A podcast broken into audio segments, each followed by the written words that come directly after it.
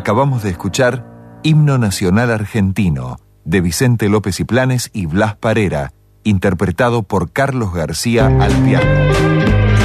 Buenos Aires te atrapa, Buenos Aires te delira, Buenos Aires te seduce, Buenos Aires te histeriquea, Buenos Aires te hace el aguante, Buenos Aires te explota en los oídos, Buenos Aires no descansa, Buenos Aires te vuela la peluca, Buenos Aires va a las chapas, Buenos Aires no te da respiro.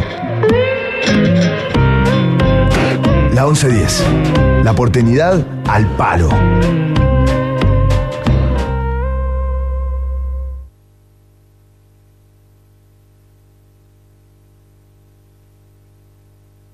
Almodóvar inundó nuestra memoria con invenciones que no necesitan de gran presupuesto, sino de honestidad provinciana. Esos livings de empapelados desquiciados, los enfermeros amantes, esas alfombras de animal print, los peinados con spray, las mujeres asimétricas, los aros de cafetera nos hicieron más libres. Nos liberaron del buen gusto, de la buena educación, de la moral mezquina de los que se llaman a sí mismos normales. Nos liberaron de la claridad de los lazos familiares, nos reconciliaron con la estupidez, con los refranes incomprensibles, con los malentendidos. Mucho antes de que las mujeres, los homosexuales, las trans, nos hartáramos en masa del miserable lugar que teníamos en la historia, Pedro ya nos había hecho heroínas. Ya había reivindicado el derecho a inventarnos a nosotras mismas. Ya había puesto las prótesis de mamas, los dildos, al lado de un cucharón, de una olla a vapor, al mismo nivel que cualquier cosa útil.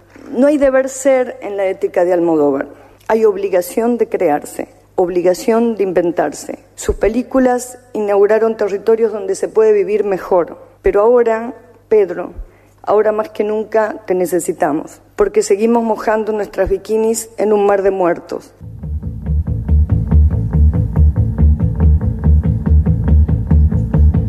Cuore matto che ti segue ancora. E giorno e notte pensa solo a te. Riesco a fargli mai capire che tu vuoi bene a un'altra e non a me. Un cuore matto, matto da legare, che crede ancora che tu pensi a me. Non è convinto che sei andata via, che m'hai lasciato e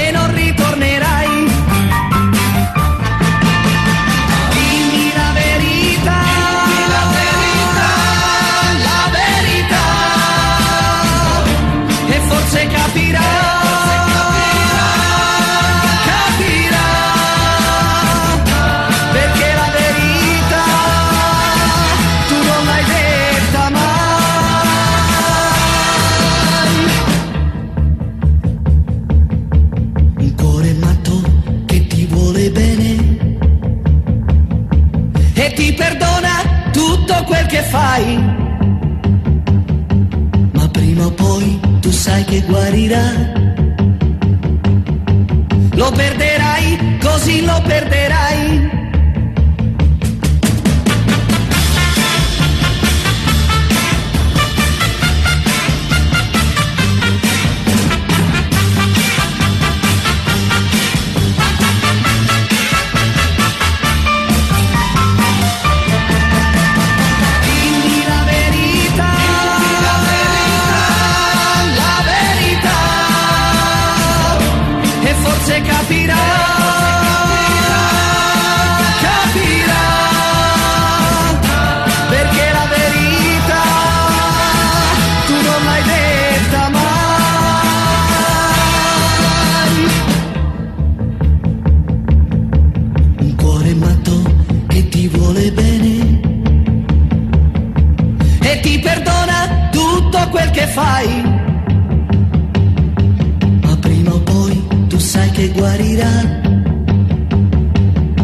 Lo perderai, così lo perderai. Un cuore matto ti vuole bene. Un cuore matto, matto da legare. Un cuore matto che ti vuole.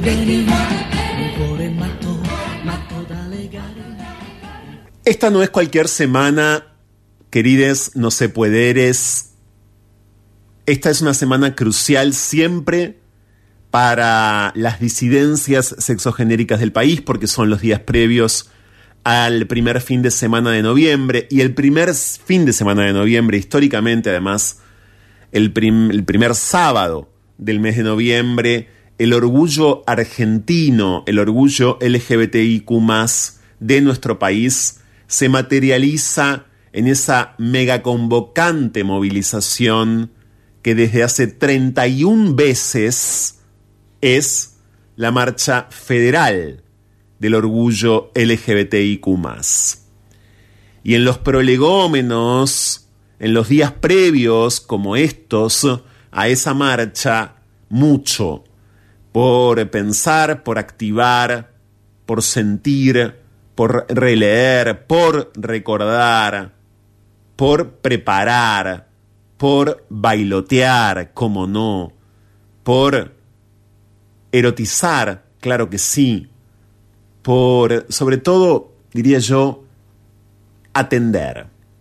Y en el contexto de todo aquello que es atendible ahora más que nunca, intentar vociferar, intentar subrayar, intentar eh, que el eco de la audibilidad de los reclamos, mucho más que de la visibilidad, hace unos cuantos años que me reconozco obsesionado con eh, pensar la audibilidad más que la visibilidad de los reclamantes y de los reclamos, mucho más allá entonces de la visibilidad, hacer que esos reclamos sean estruendosos. En este décimo año de No se puede vivir del amor, este programa tiene 10 años de vida y este programa durante 9 de esos 10 años les acompañó cada medianoche en formato diario en esta, en la radio de la ciudad. En estos 10 años ha pasado, nos ha pasado, ustedes han además experimentado de todo en sus propias vidas y de todo haciendo este programa junto a nosotros también.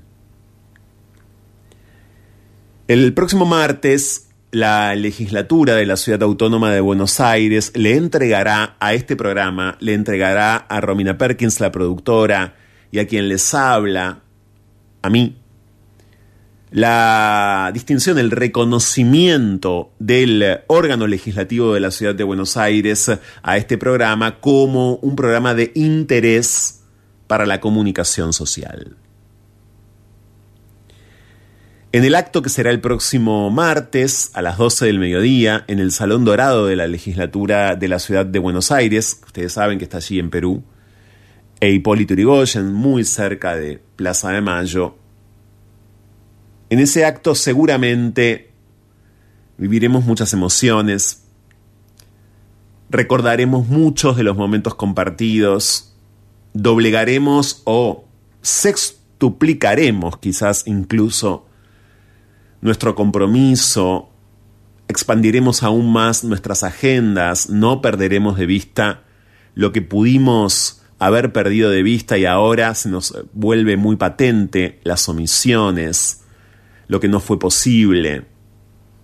Pero también las vidas que acudiendo a este ciclo por teléfono o de forma presencial, o invocándonos, o en silencio, pero en ese silencio activo que es escucharnos e, insisto, hacer, escuchándonos este programa, hemos transformado. Esas vidas que como las nuestras han sido transformadas nerviosamente, cardiológicamente, físicamente,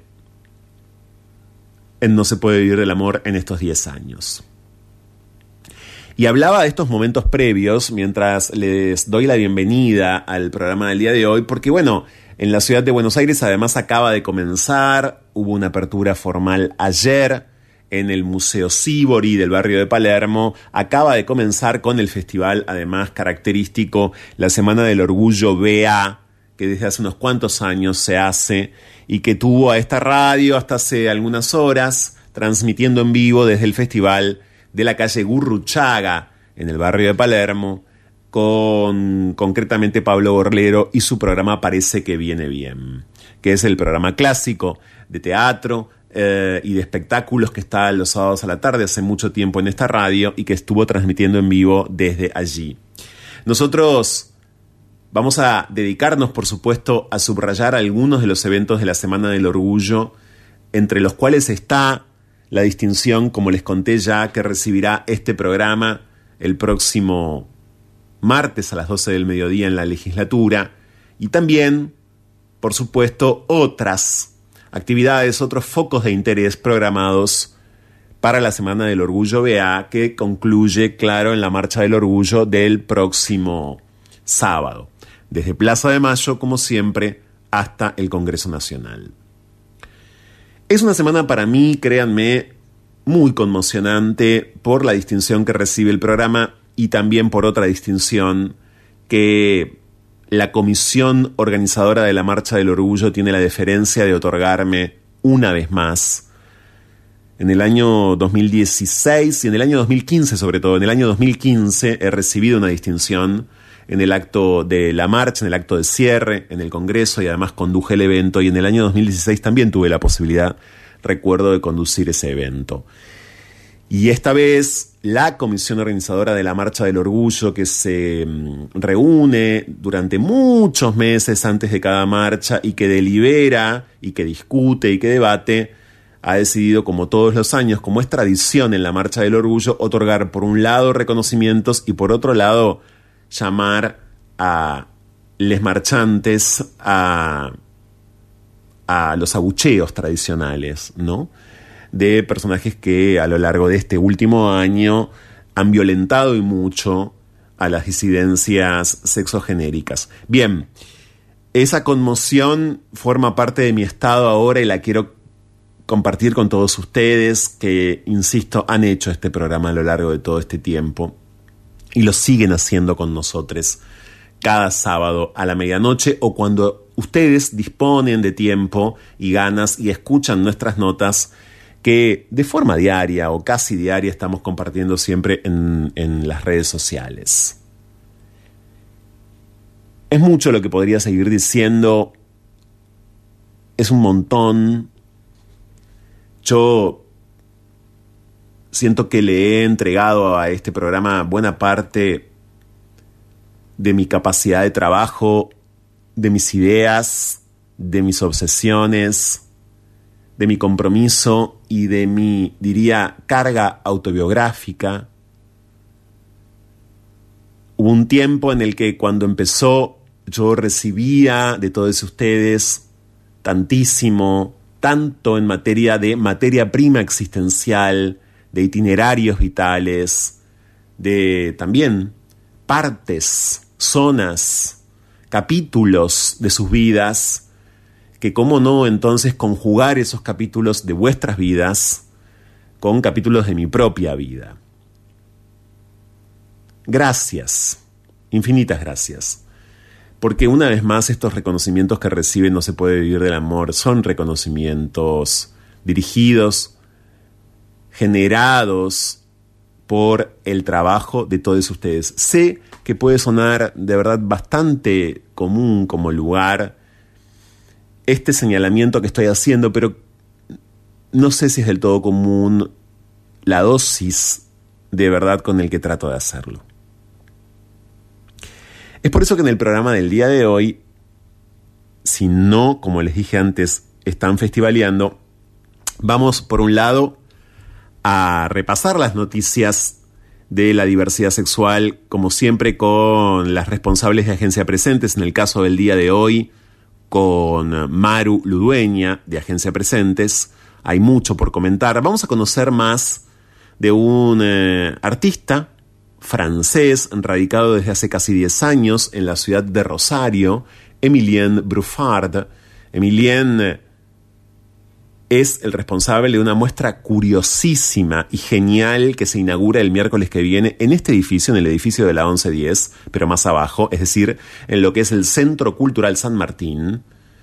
Y esa muestra que emula a los álbums de figuritas de ídolos deportivos, bueno, tiene una historia muy, pero muy divina detrás, sobre la que quiero hablar con Emilien desde Rosario, desde Francia, para todo el mundo.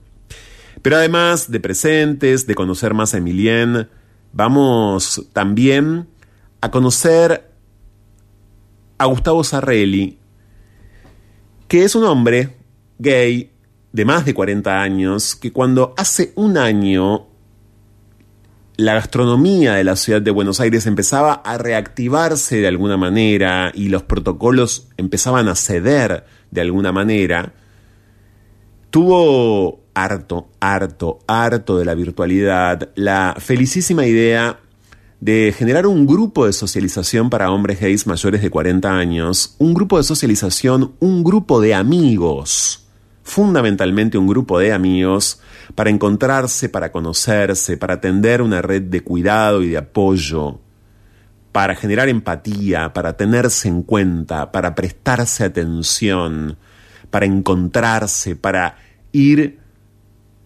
hallando motivos, excusas para poder seguir encontrándose. Ese grupo se llama Face to Face. Está cumpliendo entonces un año, porque esto ocurrió por primera vez, como les dije ya, hace un año.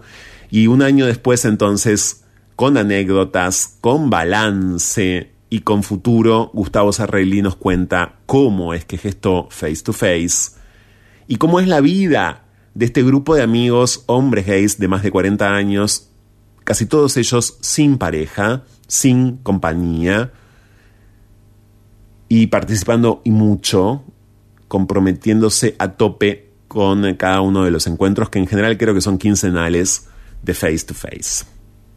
Y por otro lado, como en la marcha del sábado que viene va a haber, como siempre, decenas y decenas de carrozas, hay una carroza, la de Osos y Cazadores, que presentará a un artista que, suena muy, muy seguido acá en No se puede vivir del amor. Es un artista de la escena LGBT emergente y además independiente de la Argentina, Juan Igardillo. Él acaba de lanzar su nuevo single, su nuevo sencillo, se llama Corazón Roto y, como les dije, va a estar en la marcha, en el camión de osos y cazadores, pero antes entonces va a presentarnos su nuevo single acá en No se puede vivir del amor y va a analizar, cómo no, en la escena, la escena de artistas queers, tantos, eh, por cierto, eh, dispersos en este súper activo panorama de creación de desviados que hay eh, por estas horas y por estos días acá en la ciudad y en todo el país. Gracias por acompañarnos, me voy ya mismo a una tanda y empieza el programa.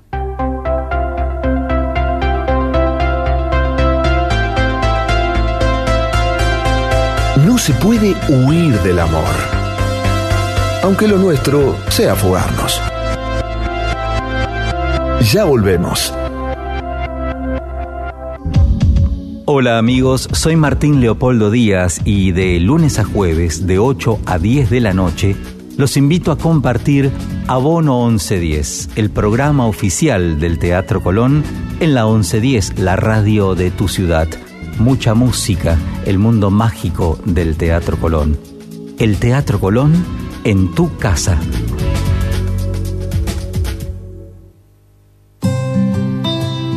Conectate con la ciencia jugando y aprendiendo en familia. El Planetario tiene propuestas para todas las edades, que van desde actividades para armar y colorear hasta podcast de entrevistas y curiosidades astronómicas. Ingresa a las redes del Planetario en Instagram, Facebook, Twitter y Spotify o a www.planetario.buenosaires.gov.ar y descubrí el universo desde casa.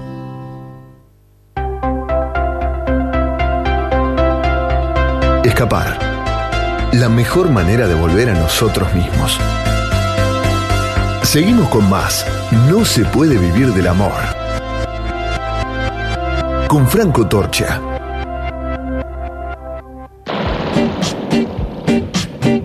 Intercambios a la deriva.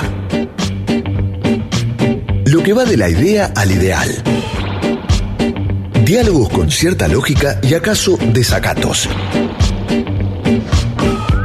La hora en que Buenos Aires parece agotarse. Fuego en la conversación. Llega a No se puede vivir del amor. Cháchara. Palabra es lo único que tenemos.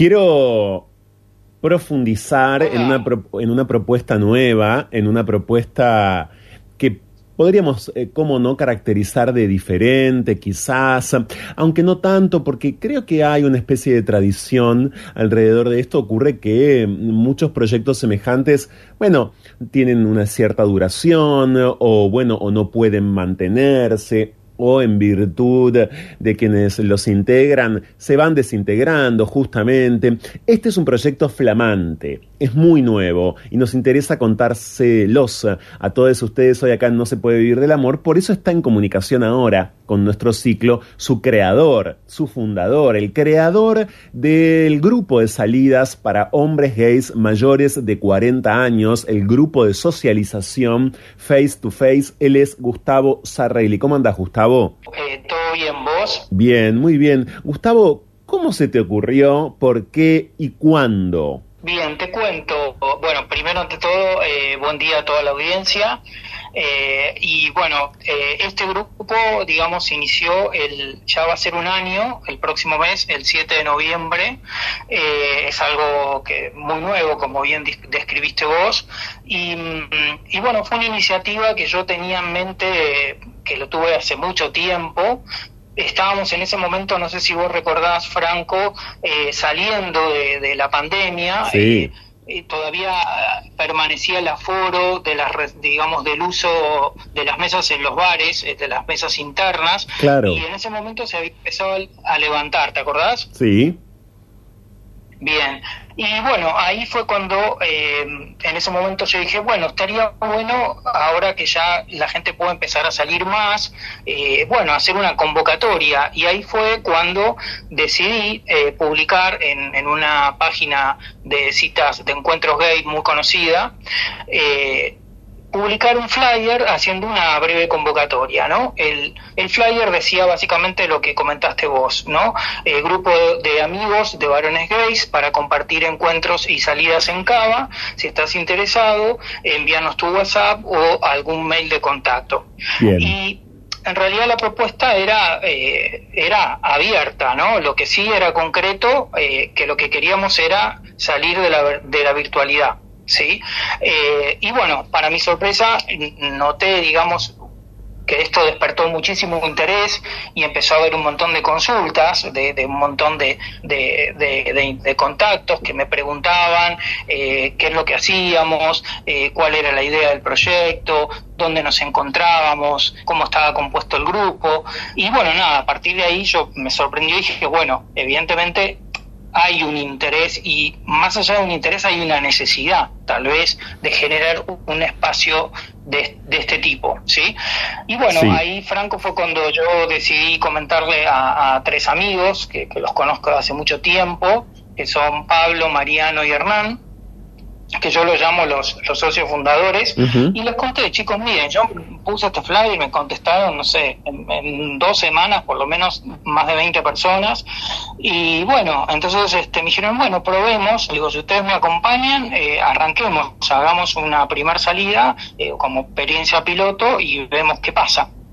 Y bueno, contando ya con el apoyo de ellos, eh, te voy a contar la primera anécdota. A ver. Que fue el primer encuentro. Sí. Si te interesa. Sí, claro, lógico. Porque además en ese momento, Gustavo, como bien relatás, había mucho deseo de encontrarse, también mucha necesidad. La pandemia empezaba a declinar, pero no del todo. La virtualidad había, se había apoderado de, la, de las vidas de, miles de millones. Hay miles de millones que no viven ni siquiera conectados, pero de quienes sí viven conectados, eh, muchísimo. Por lo que me imagino que había una efervescencia en esa primera salida, ¿o no? Sí, tal cual. De hecho, sentía un poco lo que mencionas vos, que había habido, que por necesidad concreta, ¿no? Un exceso de la comunicación virtual y digital que traspasaba todos los ámbitos, no solo desde lo laboral, desde lo educacional, desde lo social. Ya, están, se han hasta festejado cumpleaños, ¿no es cierto? No sé si te acordás, que se hacían este, en forma virtual y demás. Entonces estaba esa necesidad concreta y bueno, cuando decidimos, ahí te cuento, el primer encuentro dijimos, bueno, tiene que ser algo medianamente abierto, hagámoslo, hagamos una merienda en Palermo un domingo, que fue el domingo 7 de noviembre del año pasado, a las 5 de la tarde. Obviamente, de, esas, de esos primeros 30 contactos, no sabíamos hasta ese momento cuántos podían llegar a participar. Entonces, eh, en el medio, esto es interesante que te cuente, en el medio yo fui contactando a todos los que pude antes de, la, de, enviar la primera salida y les ofrecí hacer una videollamada para poder conocerlo, lo hicimos junto con Mariano, con, con uno de los que inició el grupo, conmigo, eh, para conocerlos, contarles de qué se trataba, eh, aclarar dudas de qué era de cuál era la propuesta y demás, y bueno, participaron, no te digo que la mitad, hasta ahí, pero bueno, en el momento de la convocatoria del primer salida dije, bueno, importa, invito a todos, al, que participó y al que no, porque si no iba a ser un filtro muy grande, ¿sí? Y, no... Y, no, no pasaba, porque a lo mejor hay gente que, que tuvo voluntad de hacer la videollamada y no coincidimos con nadie y demás. Bueno, en ese primer encuentro, como te dije, fue en la Plaza Armenia de Palermo. Sí. Eh, y bueno, fue muy gracioso porque fue como una, como una cita ciega, Franco. No sabíamos con quién nos íbamos a encontrar, ni quiénes eran. Eh, no conocíamos su rostro hasta que fueron apareciendo a poco. Y bueno, pudieron, pudieron cobrar visibilidad. ¿sí? Eh, ¿Cómo definirías a ese primer grupo entonces, Gustavo? Por si no saben, estoy dialogando con Gustavo Sarrelli hoy en No se puede vivir del amor. Él es el creador desde hace un año de un grupo de encuentros de varones gays mayores de 40 años que se llama Face to Face. ¿Cómo definirías? ¿Eran personas, bueno, solas? ¿Eran personas especialmente desconectadas? ¿Eran personas...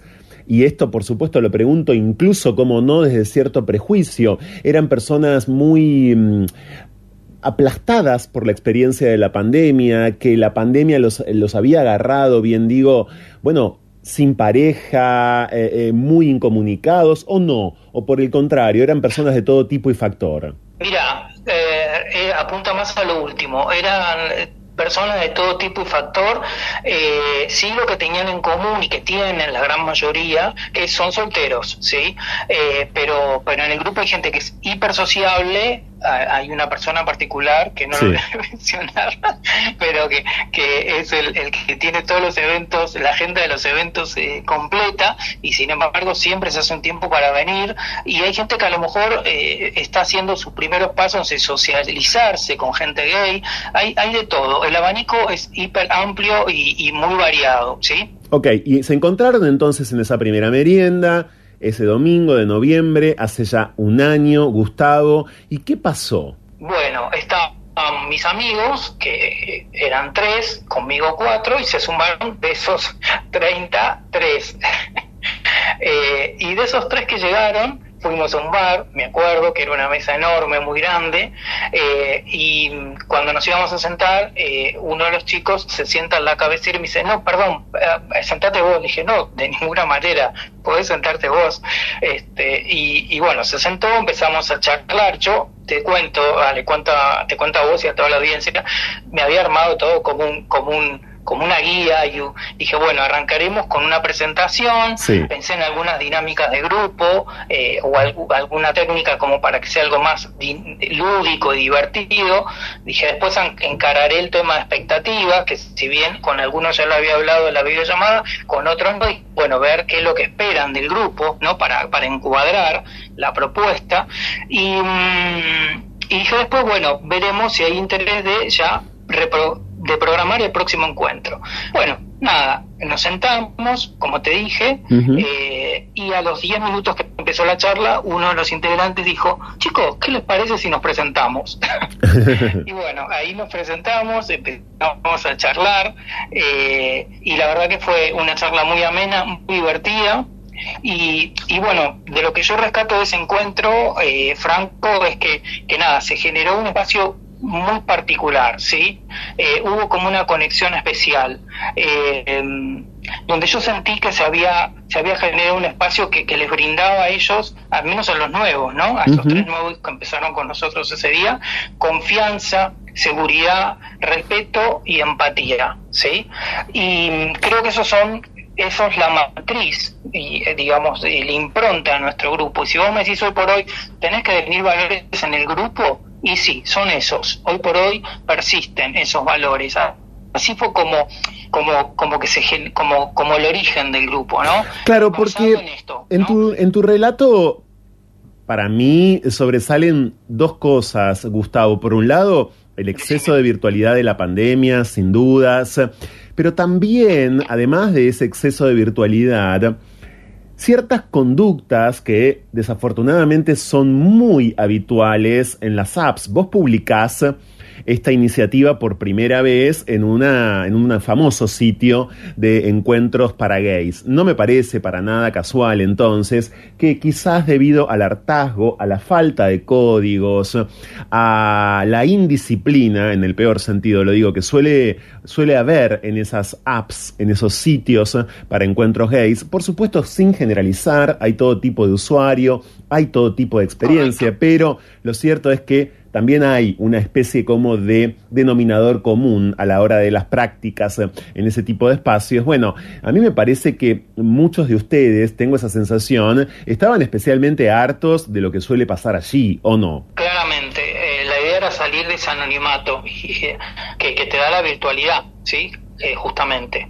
Eh, y mm, sí, esa, esa, esa fue creo que creo fue la premisa. Pero el anonimato y la falta de empatía, porque vos hablabas de, de, empatía, entre otros valores, Gustavo, y bueno, hay muchas veces en esas apps y en esos sitios falta de empatía. Amén de discriminación, ¿no? Nadie ignora que, que Grindr, por ejemplo, y otras apps también, y otros sitios de encuentros entre varones también, excluyen y mucho a todo tipo de persona en nombre del el cuerpo, de la clase social, hay violencia racista, por supuesto también, pero también excluyen y mucho a partir de la edad, hay edadismo, ¿no? Eh, ustedes se pensaron automáticamente como un grupo de varones gays de 40 años en adelante, quizás también hartos, una vez más uso este adjetivo, de la exclusión hacia, hacia los varones gays mayores de 40, ¿no? Correcto, porque en realidad mm, no hay prácticamente lugares o espacios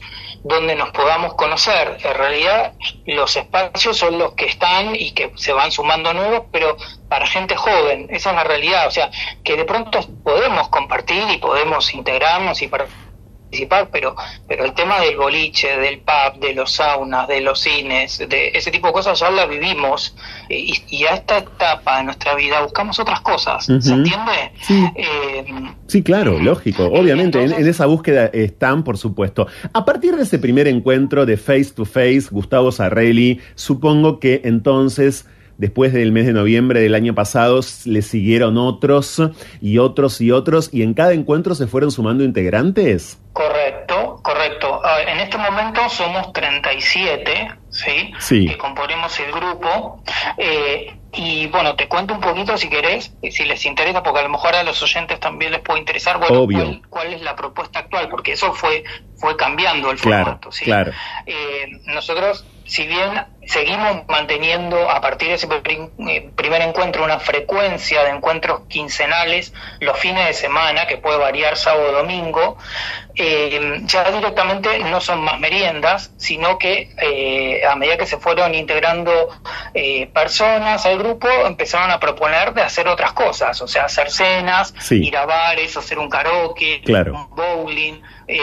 hemos hecho una charla debate eh, que invité a una psicóloga y sexóloga sobre que hablamos sobre sexualidad y pareja gay, uh -huh. que fue muy muy interesante.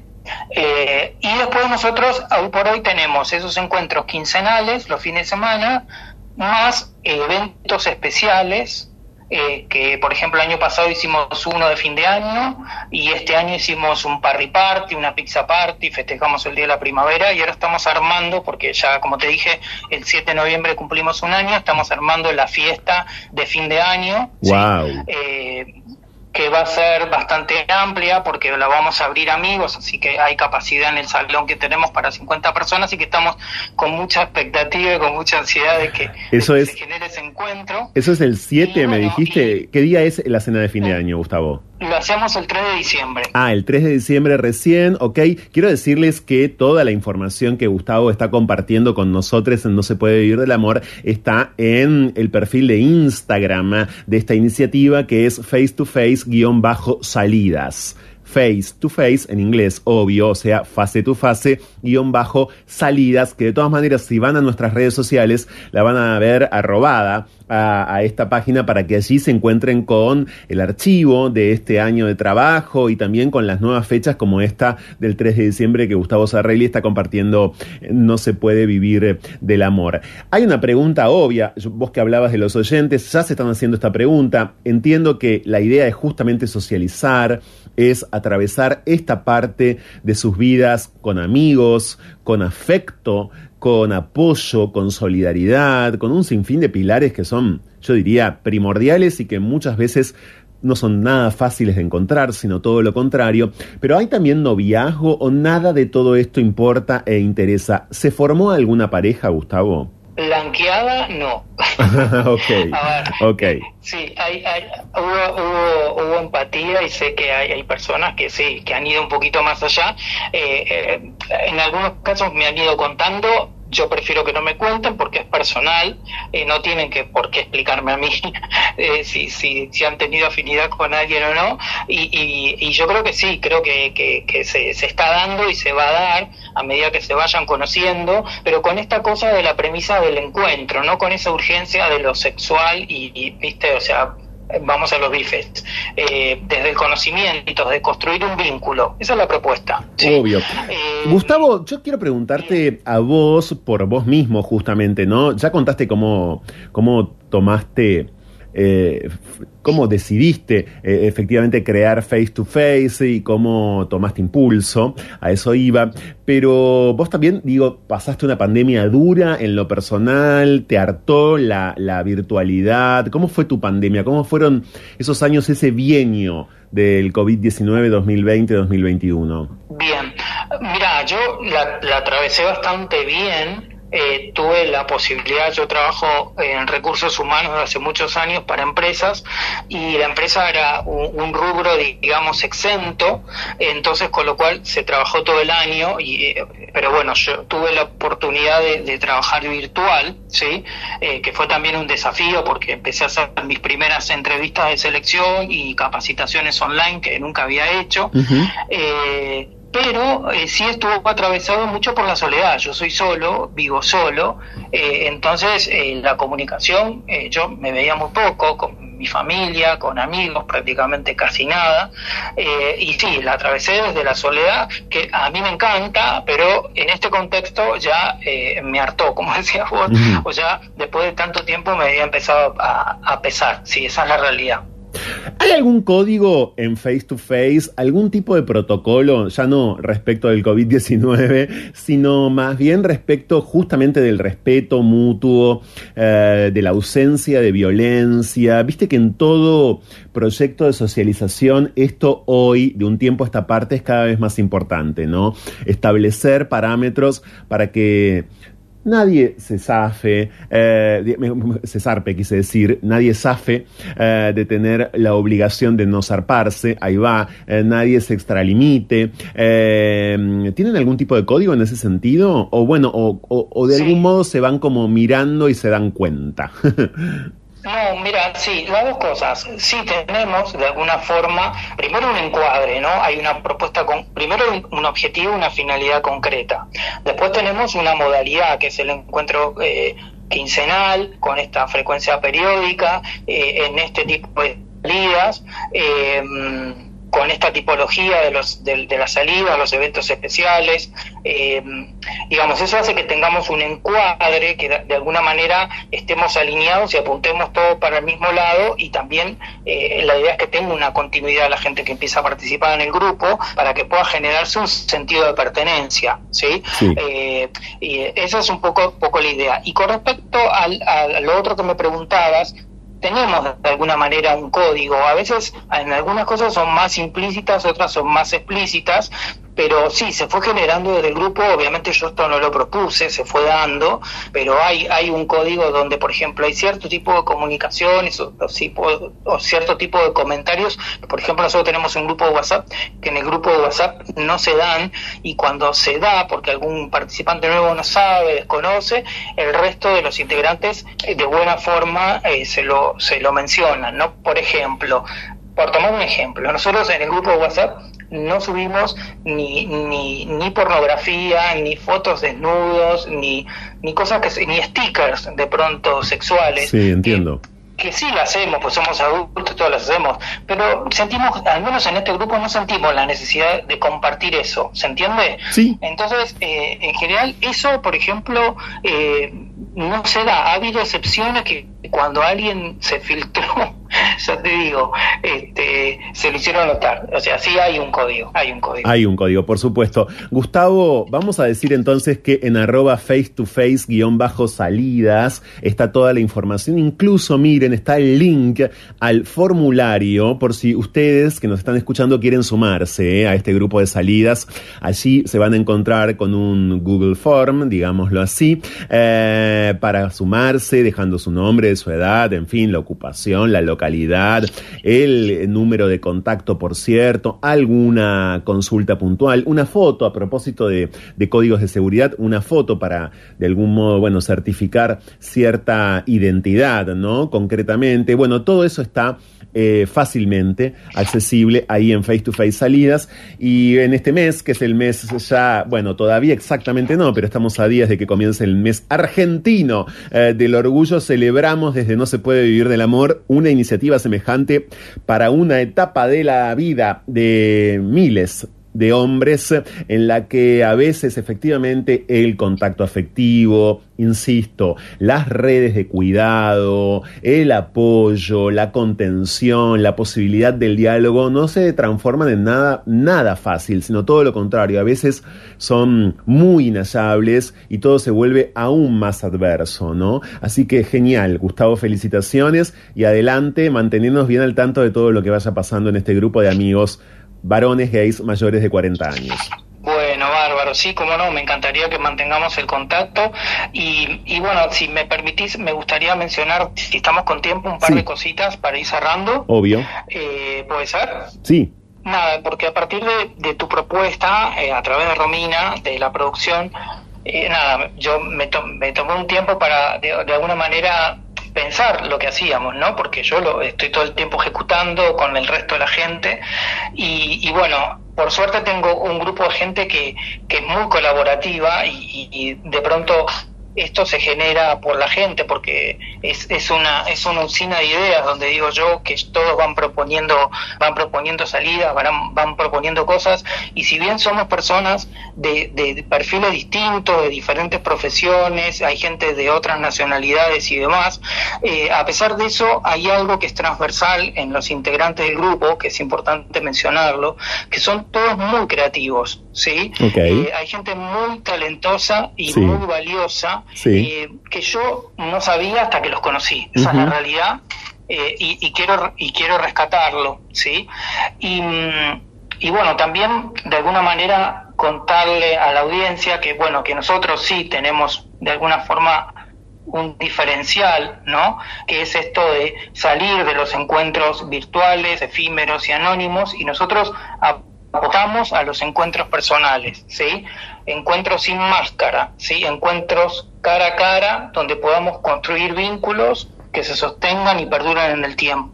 Esa es la esencia y esto, esa es nuestro diferencial, que era un poco lo que decías vos, Franco, de que no circulaba en, en, en lo social este tipo de espacios, ¿sí? Uh -huh. y, y bueno, por último, me gustaría hacer unos muy breves agradecimientos principalmente a vos, Franco, por darnos esta hermosa oportunidad de, difundir lo que hacemos.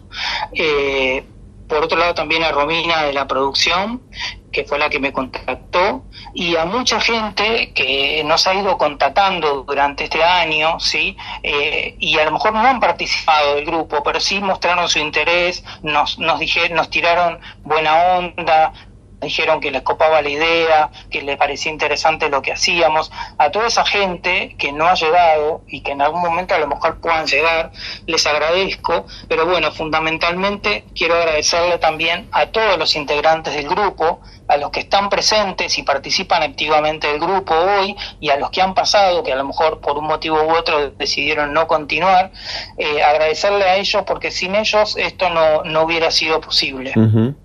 Claro que sí. Gracias Gustavo, gracias por este rato con nosotros. No, gracias a vos y bueno, eh, ojalá que nos podamos contactar y se sube más gente que les interese la propuesta y que se atrevan a soñar con como nosotros a construir algo diferente para la gente de nuestra edad. Abrazo muy grande para todos. Otro para vos. Ya volvemos.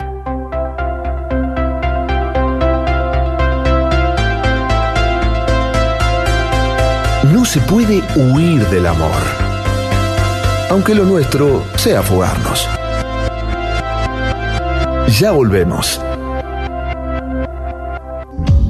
Hola, soy Graciela Fernández Meijide y el programa que yo conduzco se llama ¿Por qué? Y el por qué es esa pregunta que desde muy chiquito hacemos para indagar y en este caso es sobre la actualidad nacional generalmente, aunque a veces las fronteras no nos detienen y nos vamos un poco más allá. Repito, este programa va los domingos a las 14 horas. Los espero.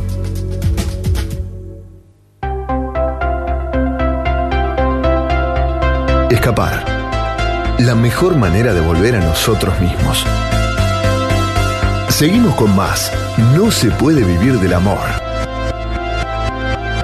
Con Franco Torcha.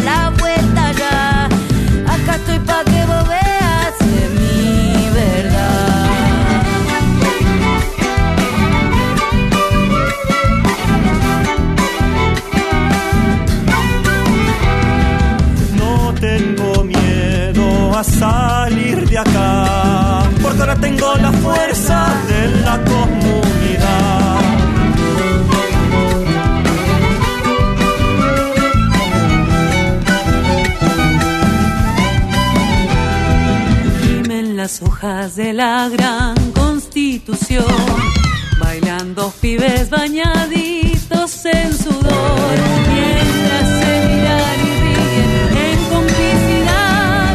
No voy a tener más miedo, no me escondo más. Lo mejor y lo peor. Lo bueno y lo malo. Lo bello y lo triste. Lo mejor y lo peor.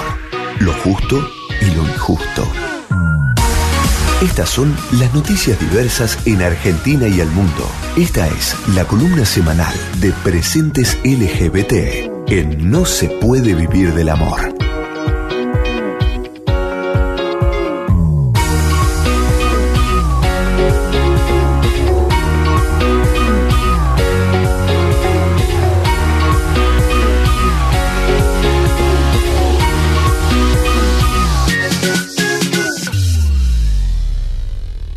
Bueno, y en la semana obviamente de las marchas y contramarchas hacia la gran marcha. Hay muchas noticias de la Argentina y de toda la región, todas ellas, todas ellas, mejor dicho, cubiertas por eh, Agencia Presentes, por supuesto. Maru Ludueña, ¿cómo estás? ¿Qué haces, Franco? ¿Cómo te va? Bien, muy bien. Sí, sí, claro. Bueno, las noticias, como suele pasarnos, no son exactamente buenas ni favorables. A veces sí. Me gustaría empezar, Maru, por este ataque a una trabajadora sexual trans en San Martín, en el partido de San Martín. Ella es Brenda y tiene el 70% del cuerpo quemado. Sí, y como suele ocurrir en muchos casos de violencias contra personas travestis y trans, no se sabe bien qué es con certeza lo que pasó y se está investigando. ¿Por qué digo esto? Brenda es eh, una mujer trans, migrante, es paraguaya eh, y ejercía el trabajo sexual en San Martín. Estaba en una situación de muchísima vulnerabilidad y eh, la encontraron en en una habitación con el cuerpo quemado, por eso es que está en este estado de gravedad. No se sabe si la violencia empezó allí o si la violencia empezó antes. Ella, por otro lado, estaba en situación de calle y eh, cuenta con el apoyo de la organización El Teje de San Martín. Agustina Ramos, que es quien hizo esta nota, estuvo hablando con Guille Castro de El Teje y, se decía que la versión oficial dice que esto fue en una pensión, pero también hay eh, otra versión que dice que eh, las, los actos de violencia empezaron en la Ruta 8. La Ruta 8 es eh, un lugar de alta conflictividad Sí. y ahí eh, las personas del Teje encontraron, fueron y encontraron que había eh, rastros de objetos y de prendas quemadas y por eso exigen con mucha vehemencia que es un acto de transfobia y que se investigue como, como un crimen de odio, porque ya hay antecedentes en esa zona de agresiones, eh, de complicidades entre prosenetas y policías, porque las chicas trans, dicen ellas, están empoderadas, eh, están cada vez con mayor conciencia de cuáles son sus derechos, entonces ahí sabemos que bueno, que es un, un, problema grave el tema de cómo se manejan las cajas, cómo se manejan eh, los pagos por zonas, por territorios, eh, por la caja, ¿no? Uh -huh. Y bueno, y esto eh, genera mucha, muchísima violencia y las chicas lo que están diciendo es que ya hay antecedentes de que eh, hay policías de guante blanco que las coimean, que las criminalizan por ejercer el trabajo sexual, que las violentan, que hacen su caja chica con ellas y que esto ya les pasó eh, con distintas modalidades a otras compañeras, las citan ahí en, en, la nota, ¿no? Mónica, Marimar, Brenda, otras más, pero bueno, que estos son casos que no salen a la luz. Es eh, muy oportuno de nuestra parte, modestia aparte, comenzar con esta noticia y por supuesto muy oportuno y obvio que presentes la cubra porque resume, sintetiza las consignas principales ¿eh? de la marcha del próximo sábado en la ciudad de Buenos Aires y en nombre de todo el país, como la de la ley integral trans, como la de los derechos del trabajo sexual concretamente, como la consigna que una vez más reclama por el fin de los transfemicidios y los travesticidios, bueno, todo eso y más que está, que forma parte de, la de las consignas, de las numerosas consignas de la marcha del orgullo de la trigésimo primera, está en esta noticia, está en este asesinato a esta trabajadora trans de San Martín, Brenda, con el 70% del cuerpo quemado. La nota está en agenciapresentes.org y es de Agustina Ramos. Otra nota presente en presentes, por cierto, esta semana, Maru Ludueña, tiene que ver con una fotógrafa brasileña que, como dice Presentes, reconfigura su corporalidad travesti como identidad política, por supuesto. Ella es Rafaela Kennedy eh, y las fotos son muy prometedoras y el personaje creo que también. Sí, y es un cinco preguntas, que es un estilo de nota que hacía mucho que no hacíamos, que hacíamos hace unos años que volvimos a hacer. Es una nota que hizo Geo González, periodista trans que trabaja en Presentes, México es eh, y es una fotógrafa brasileña, Rafaela, que nació y creció en Manaus, en Amazonas, y Geo conversó con ella acerca de la potencia de retratar la vida de las bellezas, como ella nombra a otras trans y travestis, y bueno, y está haciendo una residencia artística en Oaxaca, entonces eh, trabajando con, con imágenes, y lo interesante de la nota es que el núcleo es esto de las representaciones y qué, cuáles, cuáles son los núcleos duros y las interpelaciones de las imágenes de trans y travestis, ¿no? Y Rafaela se siente parte de una generación que busca resignificar este sentido y que se siente una hija de las travestis ancestras, las que vivieron los procesos de, violencias más crueles. Eh, y bueno, y ella estuvo exponiendo en, en febrero de este año en la Ciudad de México, en la feria Zona Maco, donde ganó un premio que se llama Women Artist Residency Award y bueno, y a partir de eso está haciendo esta residencia que te comentaba en Casa Guavi en, comunidades de México. Y le hicimos cinco preguntas acerca de las implicancias de la naturalización de los cuerpos trans y travestis, ¿no?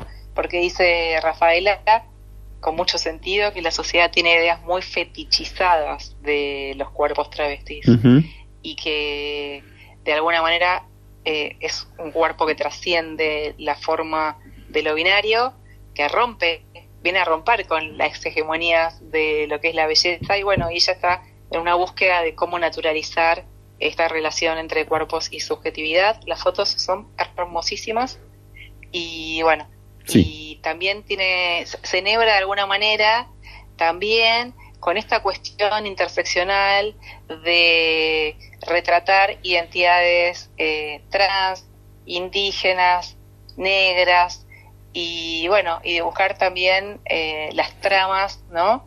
Eh, detrás de esto. Claro que sí, está Maru Ludueña de Agencia Presentes eh, brindándonos una vez más, hoy en No se puede vivir del amor, mucho del panorama semanal de noticias de la diversidad sexual de Argentina y de toda la región aquí en nuestro ciclo.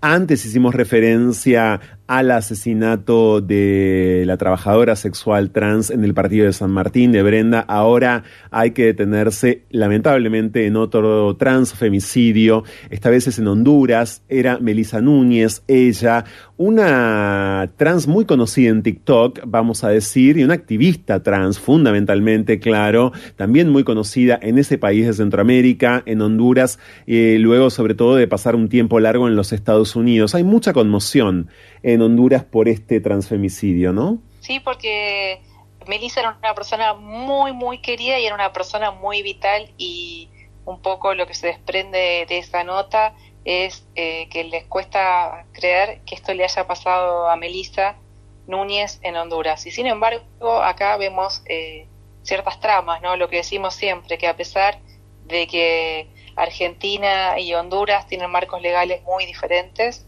en términos de lo que son los derechos humanos, eh, lamentablemente las noticias de algún modo son parecidas. ella murió después de que dos personas la atacaron a tiros en un municipio en el, en el oriente del país. Eh, tenía 42 años. Eh, como decías, había llegado hace poquito de, hace unos meses de Miami porque ella vivía y desplegaba su activismo ahí. Era una influencer en TikTok y bueno, eh, de alguna manera en la nota, que es una nota que publicamos por un convenio con un medio eh, donde también está una colaboradora de Presentes que se llama Dunia Orellana y el medio se llama Reportar sin, sin Miedo y es un medio hondureño. Y bueno, entonces eh, republicamos esta noticia de nuestra corresponsal y sabemos de la violencia esta cruel y de la hazaña que murió de dos balazos en la cabeza, ¿no? Por dos personas encapuchadas. Eh, y bueno, y cuesta creer que le haya pasado a Melissa porque sus compañeras la describen como alguien que estaba tan llena de vida y de energía que parecía que todo le resultaba sencillo, ¿no? que no había cosa que no pudiera hacer.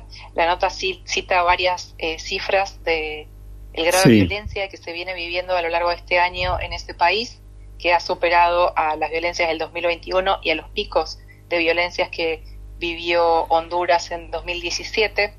Y de alguna manera también la otra cuestión que pasó y que la nota menciona es la falta de respeto a su identidad de género por parte de los medios de comunicación. Eh, entonces, cómo desinformaron o cómo publican noticias que, que siguen violentando a las personas trans, como decimos siempre, después de su muerte, a pesar de que hay una sentencia, que es la sentencia que hablamos en otras oportunidades de la Corte Interamericana de Derechos Humanos, que es una sentencia de hace más de un año por un crimen cometido en 2009, que en mayo de este año la presidenta Xiomara Castro pidió perdón público y dijo que iba a cumplir con las resoluciones de la sentencia, pero bueno, nunca es suficiente para detener los ataques eh, de las personas trans y una de las demandas es que entre en vigor la reforma de la ley para que las personas trans puedan cambiar su nombre y esto sería un gesto muy fuerte para empezar a terminar con estas violencias. Exactamente, y cuando Xiomara Castro, la actual presidenta de Honduras, asumió su cargo, hicimos referencia a lo que en términos de diversidad sexual para la población LGBTIQ de ese país representaba este cambio de mando, esta nueva gestión gubernamental. Bueno, es demasiado pronto, sigue siendo demasiado pronto. Dijimos en ese momento lo mismo, lo volvemos a decir algunos meses después. Es demasiado pronto como para que eh, un travesticidio o un transfemicidio como ha sido lamentablemente este sea eh, cosa del pasado o, no ocurra o en efecto haya marco legal. Bueno, cambiar marcos legales en ese sentido de países que vienen, yo diría, postergadísimos y me quedo corto en esta materia, eh, cuesta un montón y entran en juego además un sinfín de variables políticas para que nos demos una idea siempre nos interesa, sobre todo en el momento semanal de presentes, pensar en Centroamérica, más nos interesa, por supuesto, ahora. Mientras te escuchaba, pensaba en que con otras leyes, con otro tratamiento mediático, es decir, justamente sin violencia mediática, porque lo que provocan las leyes, además, por más que no regulen el tratamiento periodístico, es que ciertas prácticas periodísticas comiencen a, transformarse, es que ciertas, yo diría, violencias eh, mediáticas no desaparezcan, pero sí cesen bastante, insisto, aunque no haya leyes pertinentes. Bueno, eh, pensaba que una activista semejante asesinada este año en eh, la Argentina todavía nos deja eh, en un estado de zozobra total, como es el caso del transfemicidio en Santa Fe de Alejandra Ironisi, ¿no? El que le dedicamos en este programa un eh, programa especial, una emisión entera, ni bien ocurrió y presentes, por supuesto, un montón de notas. Cuando matan a un activista trans, importante, como es el caso, por cierto, de Alejandra Ironisi, insisto, en Santa Fe, en nuestro país, o como es este caso en Honduras, bueno, hay que eh, entender que tiene esa muerte un poder eh, simbólico, ¿no? Ese asesinato, por ende, está perpetrado con un eh, grado de simbolismo mucho más grande que el que en general eh, podemos detectar o podemos ver o podemos interpretar, si se prefiere, a partir de cualquier otro transfemicidio o travesticidio. Están matando también a alguien que activa desde hace mucho tiempo, como en este caso en Honduras, una lucha, ¿no? Están matando concretamente a un figurón político, podríamos decir, eh, aunque la hayan matado o fundamentalmente si la han matado sus novios, eh, sus parejas, sus acompañantes, sus compañeros compañeros momentáneos o no tan momentáneos. Hay otra nota en eh, presentes que en todas las redes es arroba presenteslatam, en Instagram, en Twitter, arroba presenteslatam, de alguien que hace mucho tiempo presentó un libro de poemas en este programa y que está presentando en estos meses, por cierto, tan eh, arcoirísticos, tan de la bandera, eh, lo que ya lleva, eh, por cierto, de, de, octubre, lo que empieza a partir del próximo martes a ser noviembre, que es el, el sí, el poeta, el performer, también dramaturgo Ale Verón. Sí, es una nota hermosa de Verónica Stewart que entrevistó a Ale Verón Díaz poeta, performer, dramaturgo, y que eh, después de una gira por Córdoba va a andar por Casa Brandon en diciembre. Y la verdad que la nota te da unas ganas de ir a Casa Brandon a ver su parfo, porque eh, es una recorrida también de, cómo Ale Verón juega a la poesía o con la poesía y también con las palabras y el sentido que le otorga las palabras a, eh, digamos, a reflexionar sobre qué son las identidades, qué es la poesía, eh, cuenta una historia eh, acerca de su infancia y su vínculo con, con las palabras justamente.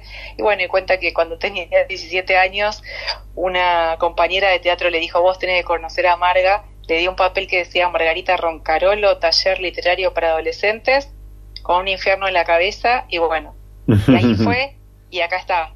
Y es, es linda toda la reflexión que hace acerca para las personas que, que trabajamos con las palabras, y es, es un poquito de aire fresco y también eh, de estos cruces, ¿no? De, de la poesía, del teatro, que me parece que son siempre, vienen a decir algo interesante y sobre todo en el caso de él, donde habla sobre las identidades LGBT, sobre las infancias, sobre ser parte de la comunidad LGBT y, y dice también, me parece muy interesante que dice que en la lectura de poesía dice algo así como que salís del closet cada vez que lees, ¿no?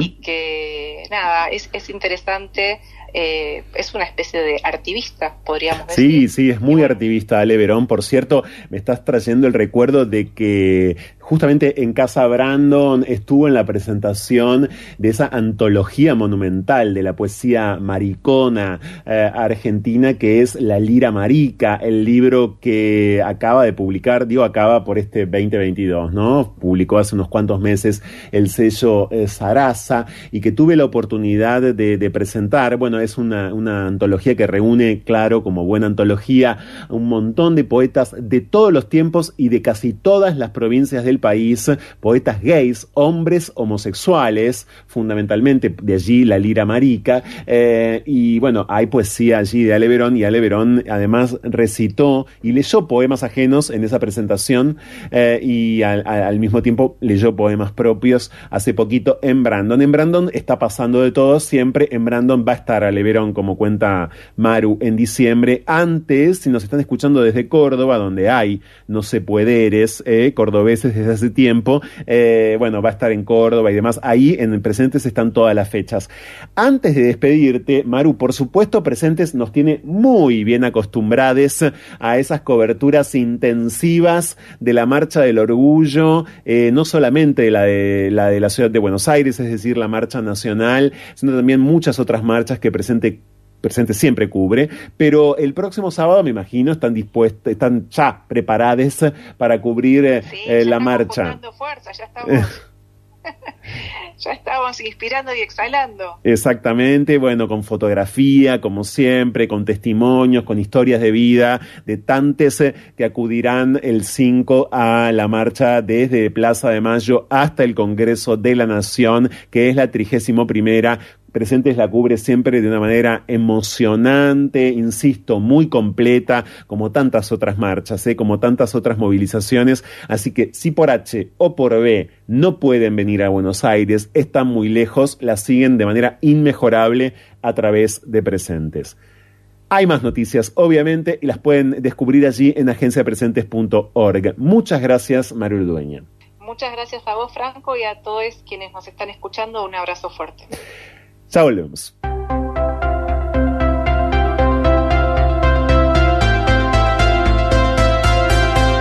No se puede huir del amor, aunque lo nuestro sea fugarnos. Ya volvemos. Existe más de una manera de dar vida. 6.000 argentinos esperan. 40 millones. Podemos ayudarlos. Todos podemos dar vida. Comunicate al 0800-555-4628 www.incucay.gov.ar Es un mensaje del Ministerio de Salud, Presidencia de la Nación.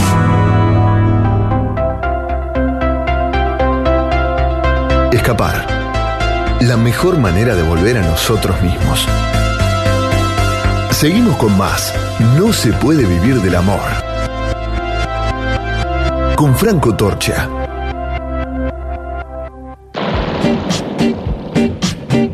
Intercambios a la deriva. Lo que va de la idea al ideal. Diálogos con cierta lógica y acaso desacatos. A la hora en que Buenos Aires parece agotarse. Fuego en la conversación. Llega a No se puede vivir del amor. Cháchara. Palabra. Es lo único que tenemos.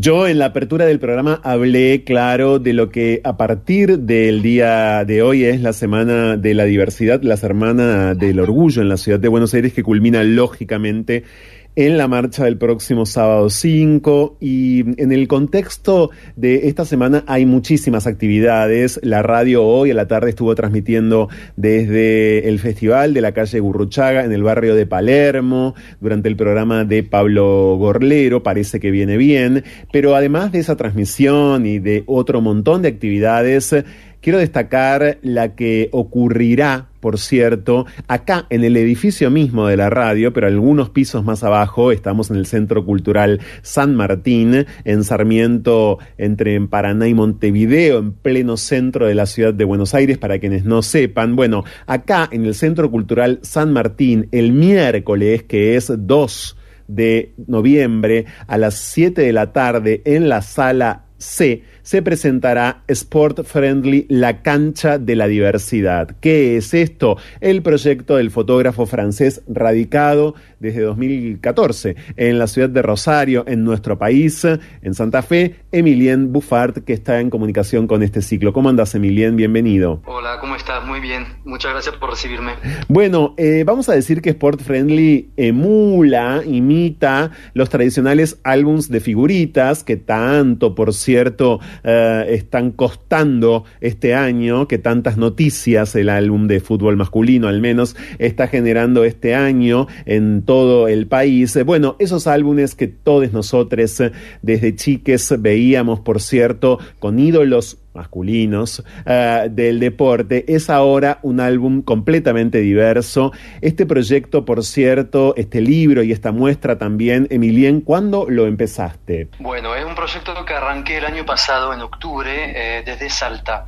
Eh, ahí empecé a sacar las primeras fotografías en un torneo diverso y de ahí empecé a, girar por todo el país para encontrarme con agrupaciones deportivas LGBTIQ+, que son asociaciones abiertas a todos, todas y todas, no falta ser de la comunidad LGBT para participar, pero son espacios que lo sostienen la comunidad LGBT y eh, donde la idea es que sean espacios libres de discriminaciones, con equipos, con personas, que, con la idea de que cada persona pueda, pueda participar independientemente de su orientación o de su identidad sexual, de su género o de su condición física o social.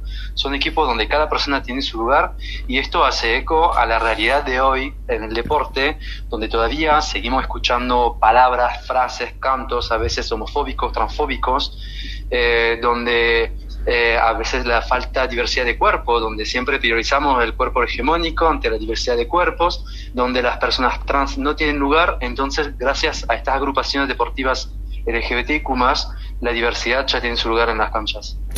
Vamos a decir, eh, Emilien, que por cierto recorriste ocho provincias de la Argentina, entrevistaste a varios jugadores, por cierto, en ese sentido para este proyecto. Incluye Sport Friendly la cancha de la diversidad, más de 500 jugadores fotografiados de 18 agrupaciones deportivas, integradoras, inclusivas, si prefieren, LGBTIQ eh, más.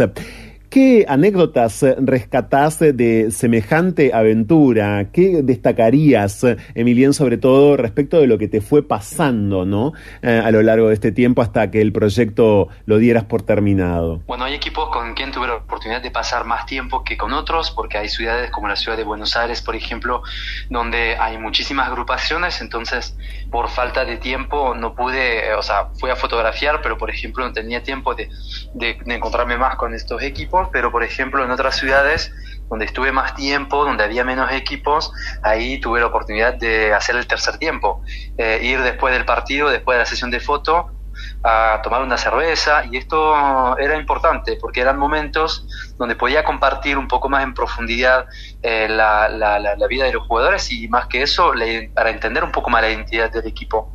Y fueron momentos interesantes que me hizo dar cuenta de que las historias de discriminaciones eh, de violencia que hoy se sufre todavía en el deporte, eh, mucha gente vivió, vivieron esas mismas eh, historias, que sea en la escuela, que sea en el barrio. Bueno, la idea de eso era como visibilizar esto y, y, bueno, entender de que tenemos una historia común y bueno, ¿qué hacemos con esta historia común? Estamos en diálogo con Emilien Buffard. Él es fotógrafo, además de escritor y traductor. Es francés, está radicado en Rosario desde hace unos cuantos años, en la Argentina. Se formó en eh, gestión de agua y en coordinación de proyectos de solidaridad internacional. Pero aquí se formó también profesionalmente en la fotografía en ARGRA, en la Asociación de Reporteros Gráficos de la Argentina, y en talleres, en varios talleres, por cierto. Esta muestra primero, por cierto, eh, en abril estuvo montada en la fachada de lo que hay que decir que es el segundo museo más importante de la Argentina, el Museo de Bellas Artes Juan Castañino de la ciudad de Rosario. Y ahora llega entonces a partir del próximo miércoles al Centro Cultural San Martín en el marco de la Semana del Orgullo BA desde las 7 de la tarde. El miércoles es 2 de noviembre. No podemos no preguntarte por tu estadía en la Argentina, ¿te gustó quedarte acá? ¿Quisiste quedarte aquí? Y además de eso, respecto de tu propia vida, Emilien, bueno, ¿cómo ves este panorama o cómo, cómo sabes que es este panorama en tu país, en Francia, ¿no? Me refiero al de los deportes LGBTIQ. Bueno, muy buena pregunta, porque es una pregunta que me hacen muchas veces cuando entro a un kiosco, cuando entro a un local donde escuchan, notan mi acento. Sí. Y bueno, sí, yo llegué en Argentina en 2014, ya hace nueve años, y si bien me robaron apenas había llegado con arma en la calle, hacía una semana que estaba, bueno, decidí quedarme porque mi amor está acá. Eh, conocí a, un chico afuera del país y bueno, por eso decidí venir a Argentina a probar suerte. Y la verdad que me fue bien porque nueve años después todavía sobreviví en este contexto de inestabilidad económica, social. Eh, sin embargo, es un país que ofrece muchas oportunidades me parece. Y bueno, a través de este proyecto eh, agarré esta oportunidad de poder viajar por el país, fotografiar estas agrupaciones deportivas LGBTIQ, conocer la historia de, de varios jugadores que comparten sus testimonios en este libro que adopta la forma de un álbum de figuritas, pero también eh, lo que destaco en Argentina que me gusta mucho es que acá la gente es accesible y, eh, y pude acceder, pude entrevistar a jugadores profesionales que son de la comunidad LGBTQ también, pero que mm, tienen un largo recorrido en el tema de la defensa, de la defensa de la inclusión en el deporte y la promoción de la mayor diversidad. Estoy hablando de Cecilia Carranza Sarroli, que es la primera mujer a haber ganado una medalla de oro en vela para Argentina en los Juegos Olímpicos de Río. Estoy hablando de Jessica Mishaman, que es la primera mujer trans a haber integrado un equipo de hockey, claro. después de haber hecho un quilombo a nivel internacional, porque no la querían dejar jugar acá en el equipo. Y eh, Facundo Imov, que es de la Selección Nacional de Volei. Y mm, compartir, escuchar sus historias eh, eh, me pareció interesante porque son referentes y necesitamos referentes para, para soñar un poco y idealizar una sociedad. Así que mm, esto me gustó de Argentina y creo que Argentina tiene ese potencial, esta, mm, este, progreso en, comparación con Francia, por ejemplo, mi país. Acá al nivel de, ley, de leyes, hay mucho más avances para la, a favor de la comunidad LGBTQ+, está el de binario, está el cupo trans, que todavía en Francia, como gran parte de Europa, eh, todavía son, son, leyes que faltan. ¿Y qué pasa con los deportes LGBTIQ allí? ¿Hay grupos, hay equipos como estos que has podido retratar en nuestro país, Emilien? Eh, sí, eh, tuve la oportunidad de fotografiar un equipo de rugby diverso en París, por ejemplo, que encontramos también en el libro eh, ahí como forma de figuritas adentro junto a, la información del equipo también. Es un equipo que existe desde hace más de 15 años y está apoyado por la Municipalidad de París la Federación Francesa de Rugby también. Así que hay equipos en Francia, hay equipos en España, por ejemplo, sin embargo, hay países donde, de Europa donde seguramente debe haber menos presencia de estas agrupaciones por, por cuestiones de que las, hay sociedades todavía que son más homofóbicas que otras, pero Europa de Oeste sí, en Inglaterra también hay muchos equipos.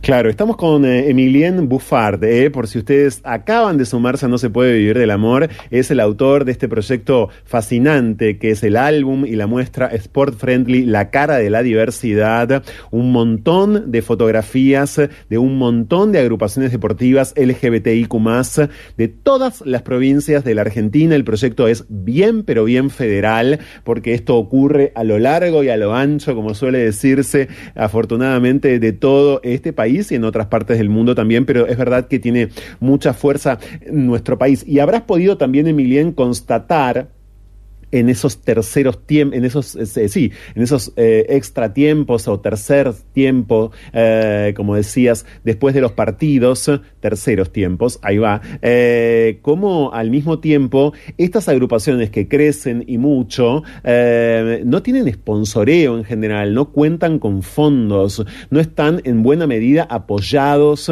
como corresponde, ¿no? Pese a todo ese marco legal que vos describías que hay en nuestro país y demás, bueno, siguen siendo en muchos casos deportistas muy excluidos y muy marginados de, esto mismo. Me refiero a los fondos, al dinero, al acompañamiento comercial. Bueno, eh, la mayor, gran parte, depende, gran parte de las agrupaciones a veces eh, reciben apoyo generalmente del gobierno local, que sea de la municipalidad, de la provincia, eh, o a veces encuentran sponsor como bares, bares de la comunidad, por ejemplo. sin embargo, sí, no es la mayoría de los equipos. Y después hay, mm, cada equipo tiene su identidad y hay equipos que reivindican, estoy pensando por ejemplo en el equipo Jaguarete Rosario, que reivindica eh, el hecho de ocupar el espacio público, de jugar en plazas y en parques, eh, con la idea de que a no tener que pagar cuota, cada así eh, allá también, más allá de la diversidad sexual, haya diversidad social también. Y eso es importante y hay equipos que, agrupaciones que realmente apostan a eso otras eh, prefieren entrenar en espacios cerrados, eh, canchas cerradas, entonces bueno, ahí se paga una cuota, así que bueno, cada equipo tiene su identidad y eso es lo que intentó demostrar y reproducir eh, dentro del libro que adopta la forma de un álbum de figuritas de la diversidad.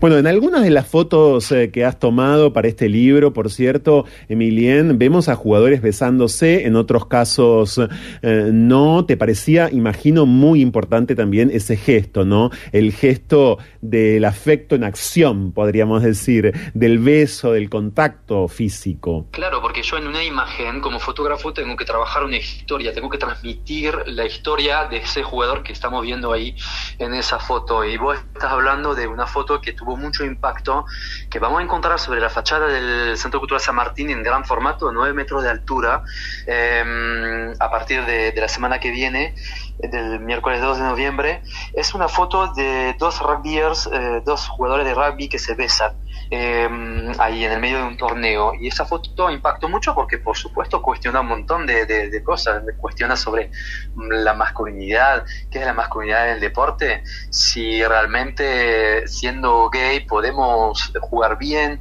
eh, si realmente la sexualidad tiene que ver con el, con el rendimiento. Bueno, son como muchas cuestiones que ahí hizo que esta foto tuvo impacto, pero también encontramos dentro de la muestra fotográfica que acompaña el libro y que se va a presentar en el Centro Cultural San Martín semana que viene, eh, fotos, una foto, por ejemplo, de Josefo. Josefo está en tacos sobre una cancha de volei, sí. Eh, izando la pelota hacia arriba, y esa foto también implica de que de que haya masculinidades plurales, de que hoy en día ser, eh, ser hombre no es solamente, digamos, hay varias formas de ser hombre hoy en día y podemos llevar tacos y ser hombre igual y reivindicar eh, reivindicarlo. Eh, hay otras fotos, por ejemplo, de mm, eh, José en Buenos Aires, que hizo la bandera de los osos ahí con la idea de reivindicar diversidad de cuerpos también, porque él es gordo, es gay, y dice que bueno, eso no es una situación fácil porque en el deporte hoy en día se prioriza el cuerpo hegemónico. Así que bueno, todas esas fotos que, que, que construí junto a, a estas personas, a estos jugadores, eh, per- permite mostrar, eh, visibilizar las reivindicaciones de cada jugador en las canchas. Claro, esa foto a la que haces alusión y que, bueno, nos estás contando en primicia, Emilien, que va a estar montada desde, yo diría, los próximos días, ni hablar desde el miércoles, en la puerta de este edificio, no lo sabíamos. Es una foto además que se viralizó muchísimo, ni bien vos la compartiste en tu cuenta de Instagram, ¿no? Sí, viajó hasta Brasil, hasta Francia. De hecho, cuando me, comuniqué con el equipo de París para fotografiarlos, eh, me dijeron, sí, sí, ya conocemos tu trabajo, varias personas nos mandaron tu foto, esa foto, así que está bueno porque es, ah, como artista, yo siempre digo que hay que, un artista debe trabajar temáticas que lo atraviesa, o al menos así yo quiero vivir el, el arte. Y es muy lindo cuando vos trabajas una temática que te toca, que te atraviesa, pero además que habla a más personas, lo haces como más contemporáneo, significa también que está como, estás como logrando de que esta, este trabajo eh, se plasme un poco en la, en la historia de, de, hoy, digamos, en lo que está pasando. Eh, Emilien, vos de chico en Francia eras un niño interesado en los deportes, ¿te sentiste además en lo personal excluido de los deportes eh, masculinizantes, vamos a decir? Sí, desde este odié el deporte toda mi vida, fue una para mí una, una pesadilla ir a, a, a deporte, estoy hablando en la escuela, porque por suerte no hacía deporte afuera de la escuela, pero para mí no me gustaba la escuela por varias razones, especialmente porque um, se notaba la competencia cuando el profe te decía, bueno, vos y vos eh, hagan dos equipos. Y bueno, yo era malísimo en los, en, en los deportes y no me permitían crecer porque siempre había esa competencia y no me dejaban los equipos. Eso me, me generaba frustraciones y hacía de que no, no, no, no, me generaba placer de estar ahí, entonces no podía crecer, no podía aprender. Y también el hecho de decir, bueno, a fin de año generalmente era así, bueno, los chicos juegan a básquet, a fútbol y las chicas a básquet.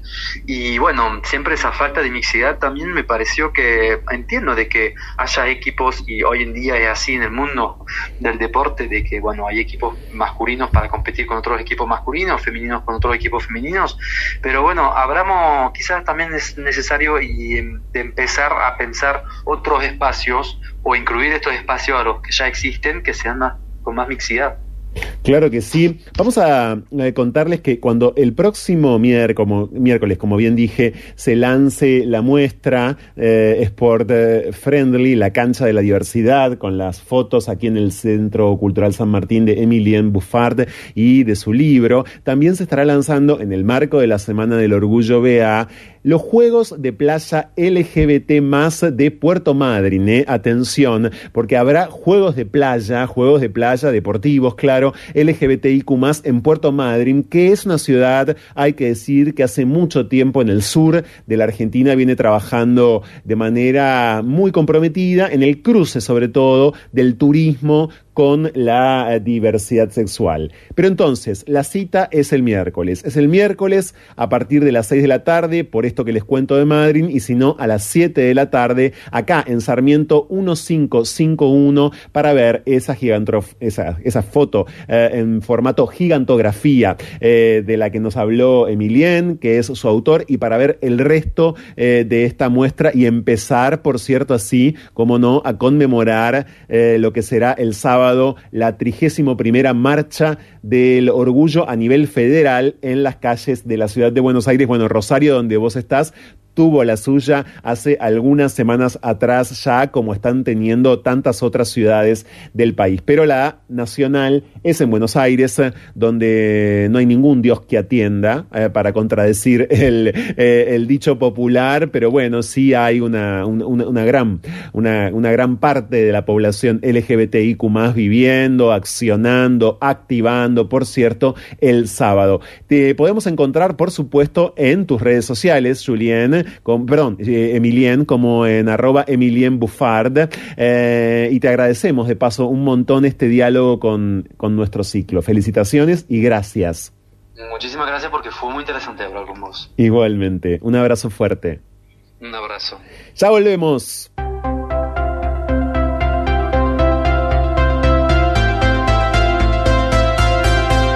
No se puede huir del amor aunque lo nuestro sea fugarnos. Ya volvemos. Descarga la nueva versión de la aplicación Vea Medios y escucha la 1110 con la mejor calidad desde tu celular, iPad o tablet.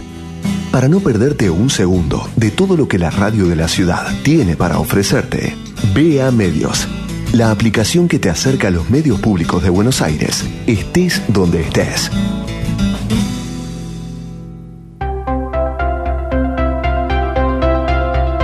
Escapar. La mejor manera de volver a nosotros mismos. Seguimos con más. No se puede vivir del amor. Con Franco Torcha.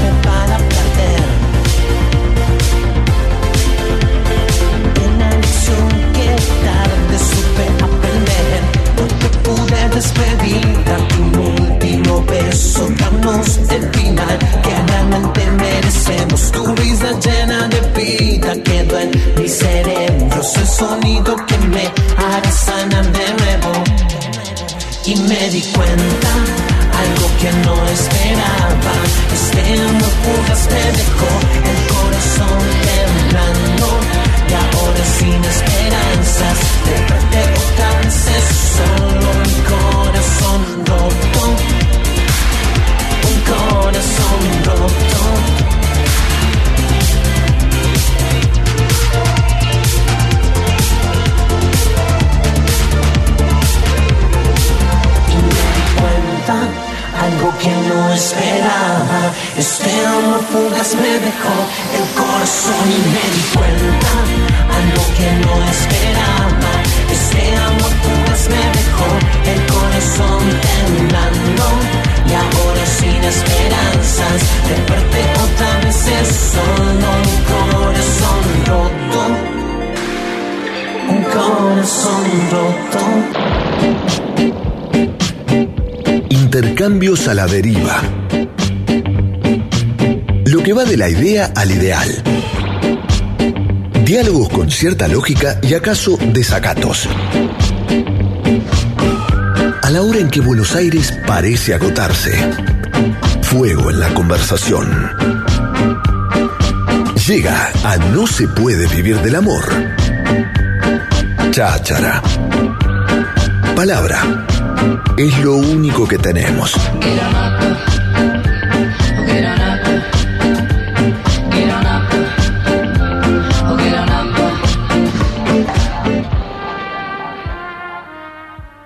Que la escena LGBTIQ en materia de música en nuestro país viene creciendo un montonazo. En el contexto de este programa no es ninguna novedad.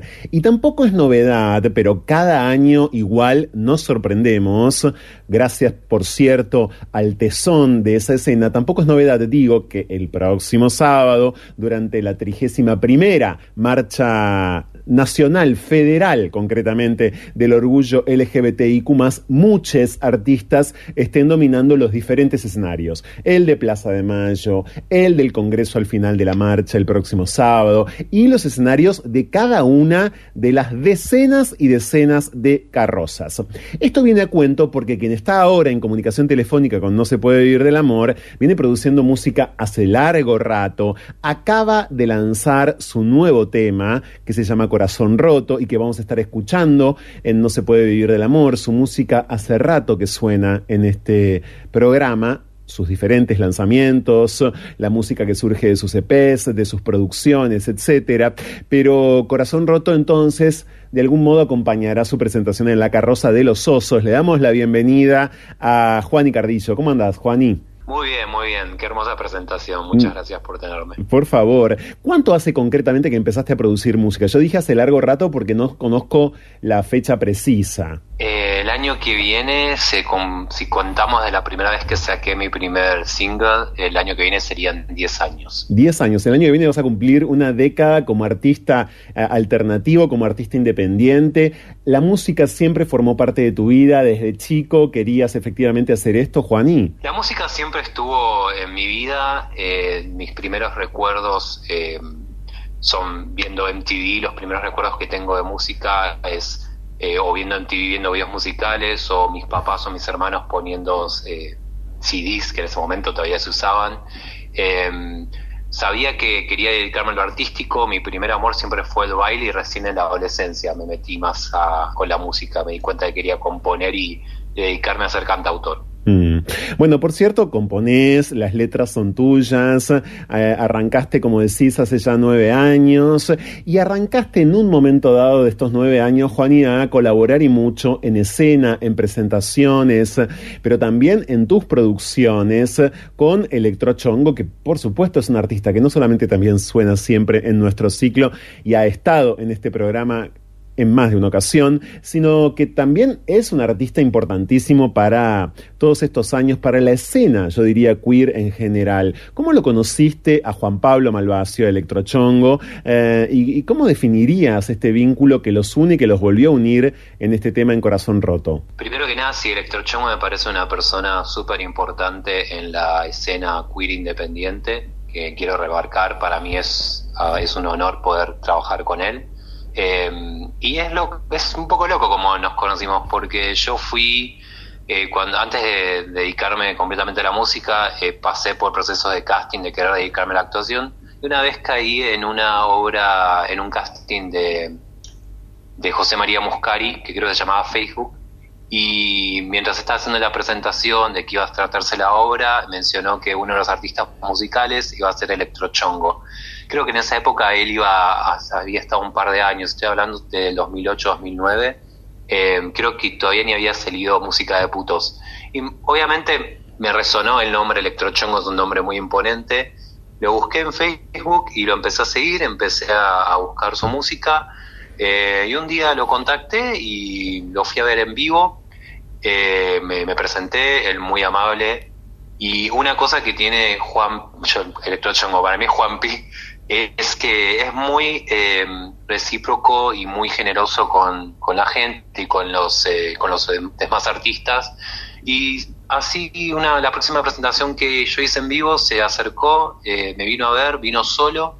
Y, y nada, teníamos una, yo tenía una, una relación de admiración y de respeto. Y, y después cuando yo empecé a trabajar en Felisa, empecé a eh, empecé a conocer a más artistas, ahí por ahí tuvimos una relación más, eh, eh, como que nos empezamos a ser más seguidos y en el 2019 le dije que quería trabajar con él y desde ahí no paramos. Qué genial. Bueno, por cierto, sí, además de ser quien es artísticamente, como decía Juan y como traté de definir yo antes, es efectivamente Juan Pablo una persona muy, pero muy generosa, se nota y se sabe. Juani, ¿cómo describirías el presente? Yo antes dije, bueno, de un tiempo a esta parte no paramos de afortunadamente ver el surgimiento de nuevos artistas, vamos a decirlo así, eh, de todo tipo de estilo, de todo tipo de género, incluso mucho cruce disciplinario de la música con las artes visuales y con las artes escénicas también. Está pasando de todo, pasa mucho menos de lo que creemos creció, de, por ejemplo, comparado a hace nueve años cuando vos arrancaste? ¿Cómo describirías la escena LGBTIQ de los músicos alternativos o, bueno o no comerciales, ¿no? Yo creo que creció mucho la escena, eh, sobre todo eh, la música pop. A mí principalmente siento que eh, cuando se habla de artistas independientes, la música pop está como invisibilizada y creo que en los últimos cuatro años especialmente creo que hay mucho más, eh, creo que hay para, para todos. Y lo empecé a notar yo, empecé a hacer, eh, como gusto personal, empecé a hacer unas listas en Spotify que tenía ganas de hacer hace mucho tiempo de, de artistas eh, LGBT, em, especialmente de Argentina. Sí. Y me empecé a encontrar con que había un montón de música más, que cada vez que, la, que empecé a hacer listas, que ahora voy, voy a lanzar ahora la cuarta el mes que viene, que se las voy a compartir, donde es increíble que mientras armo estas listas voy descubriendo todavía más artistas. Em, por ahí lo que, lo que por ahí no cambia es, que falta difusión, eso es por ahí lo que, lo que todavía estamos em, em, escondidos de alguna manera, pero siento como que eh, hay más eh, compañerismo y que hay más eh, colaboración y eso me hace a mí, me entusiasma para seguir adelante y me entusiasma para también ver que hay mucho más y que, que nos enriquece a todos.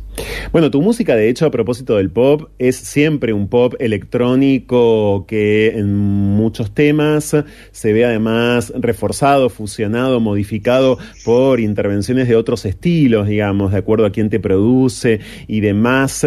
Bueno, has además de Electrochongo, he tenido colaboraciones de todo tipo, eh, como Fedearo, eh, has hecho un cover de Miranda, del tema No Da.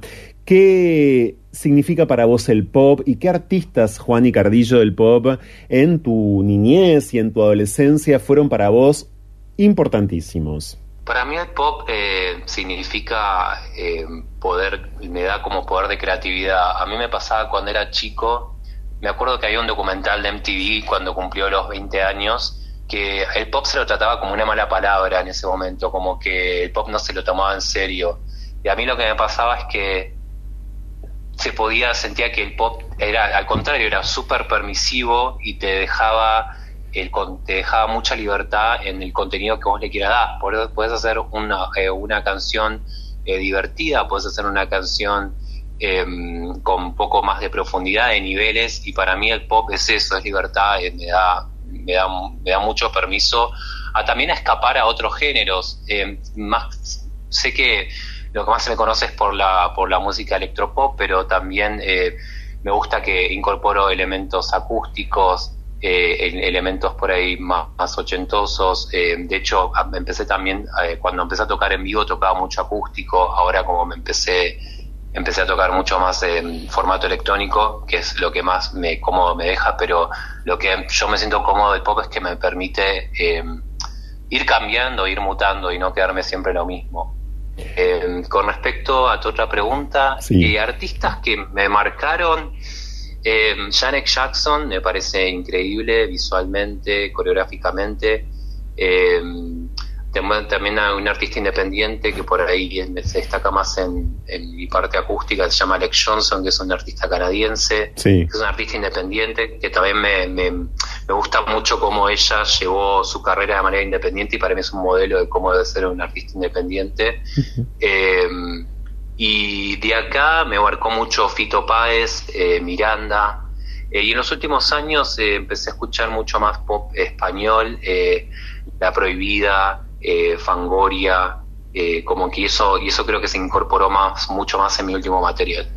Estamos conociendo aún más, más allá de la música que suena a menudo en este ciclo, a Juan y Cardillo, que acaba de lanzar su nuevo sencillo, Corazón Roto, que está disponible, por cierto, ¿eh? en todas las plataformas digitales, producido por Juan Pablo Malvacio, por Electrochongo, que forma parte de su próximo lanzamiento. Está en etapa de producción. En breve también vamos a conocer el videoclip de Corazón Roto. Y el próximo sábado, como les conté antes, que es 5 de noviembre, y estamos todos expectantes de la 31 Marcha del Orgullo LGBTIQ de la Argentina, Juani va a tocar, va a cantar en la carroza del grupo Osos y Cazadores. Esa es una comunidad, vamos a decir, en la que te sentís eh, muy a gusto, ¿no? Y en la que además creo que tenés bastantes seguidores. Sí, es una comunidad que me recibió con brazos abiertos eh, yo siempre, siempre sentí como que por ahí no, no encajaba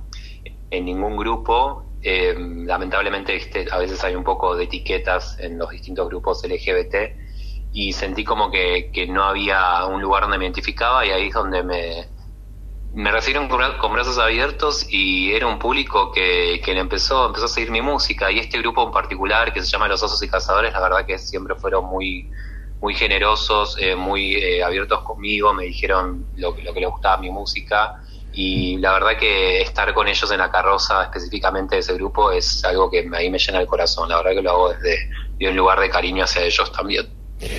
Juani, hay artistas para nada independientes, ¿no? Hay artistas súper convocantes y además con un crecimiento, con un nivel, diría yo, de expansión en este momento casi como incontrolable, del tipo Lali Espósito, que plantean en su poética, en su producción, en su estética, estamos hablando, claro, del mercado, estamos hablando ahora de artistas, podríamos decir, casi industriales, como es Lali Espósito, plantean un diálogo permanente y en el caso, además de ella, ahora habría que decir una pertenencia, ¿no? Eh, a la población LGBT. Digo Ahora habría que decir, porque hace poco Lali habló respecto de su orientación sexual de una manera bastante eh, más, más, más, diría yo, directa, ¿no? Eh, más sólida eh, que lo que había hecho antes. Esos, esos artistas, ¿crees que ayudan? ¿Crees que ayudan en general? No solamente a las personas, lógicos, sino también a la escena artística LGBT, ayuda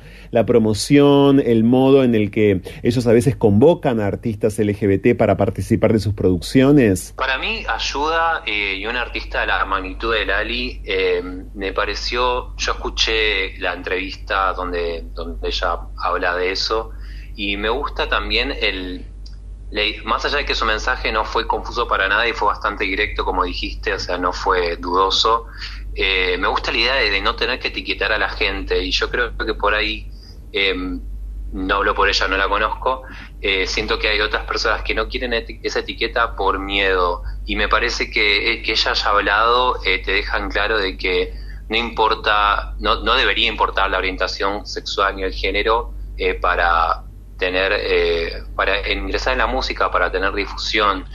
Em, hace poquito, me parece súper importante también destacar, en Estados Unidos, en esta semana eh, es número uno eh, un tema que se llama, em, bueno, ahora me olvidé el nombre, pero un tema que es de Sam Smith, que es una artista no binaria, y otra artista que es una chica trans, y está número uno en Estados Unidos. Me parece que es buenísimo que eh, la gente parece que o ya, ya no le importa o, por ahí necesita más y más identificación. Yo me, me parece que artistas como Lali o ellas que acabo de mencionar eh, te demuestran que eh, uno puede crecer y ver y, crecer y ver que hay gente como, como une.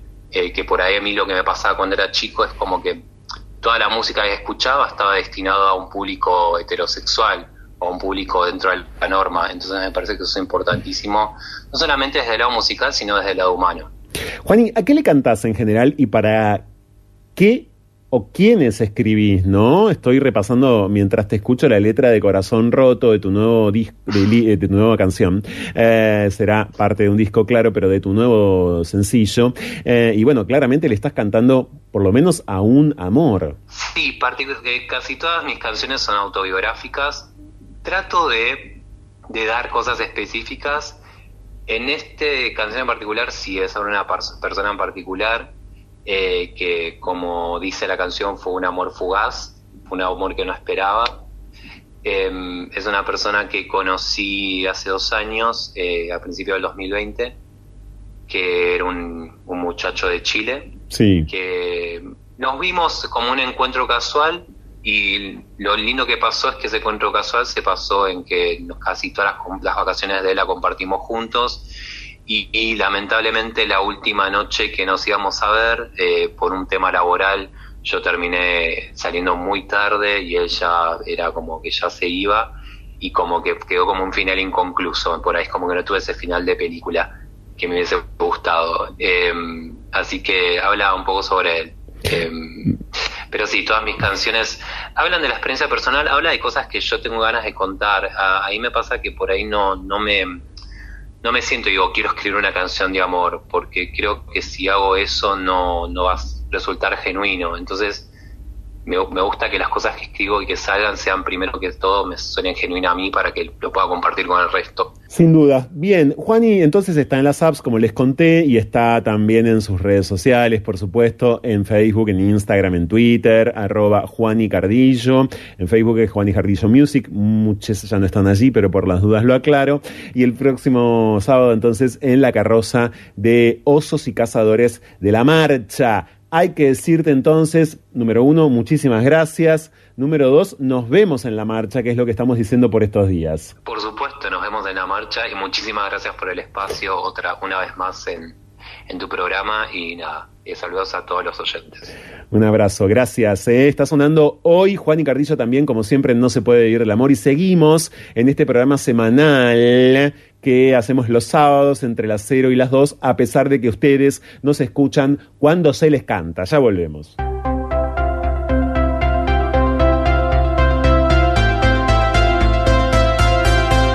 No se puede huir del amor.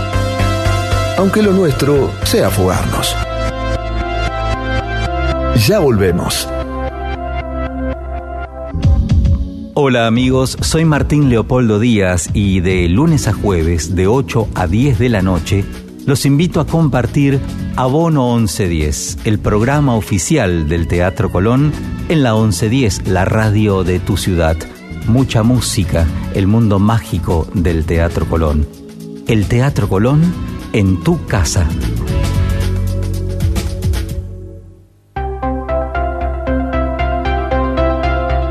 Escapar. La mejor manera de volver a nosotros mismos. Seguimos con más. No se puede vivir del amor. Con Franco Torcha. Y hasta acá ha llegado entonces No se puede vivir del amor en esta madrugada ya de domingo. Acaba de cerrar el festival de la Semana del Orgullo en la ciudad de Buenos Aires, allí en la calle de Gurruchaga y Costa Rica. Gracias por habernos acompañado, quienes nos festivalearon o quienes no están en la ciudad de Buenos Aires y están orgulloseándola de muchas maneras en diferentes puntos del país y como tantos de ustedes escuchando este programa desde hace tanto tiempo, muchos concretamente desde hace 10 años en eh, varias provincias e incluso en países vecines. Gracias a cada uno de los operadores técnicos que han hecho posible la, la salida al aire del programa, la puesta al aire y por supuesto produce No se puede vivir del amor, Romina Perkins. El próximo sábado, cuando haya terminado la trigésimo primera marcha nacional, marcha federal del orgullo LGBTIQ, nos reencontramos acá a las 23 y 59 en el formato semanal de programa tradicional, vamos a decir, de este ciclo que comparte de todas maneras contenidos todo el tiempo en sus redes sociales. Los estuvimos leyendo como siempre en Twitter, en arroba se puede vivir, afirmativo, sí, sí, arroba se puede vivir todo junto y en Instagram arroba no se puede vivir del amor guion bajo, arroba no se puede vivir del amor guion bajo. Hasta la semana que viene.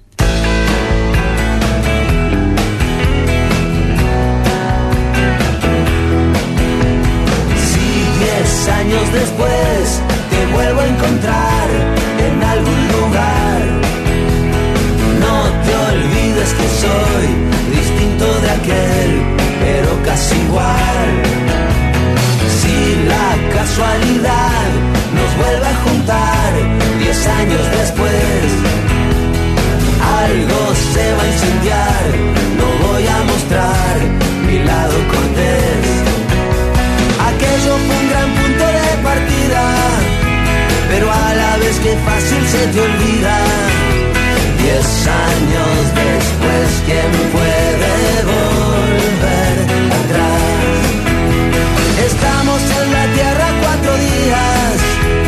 el cielo no me ofrece garantía.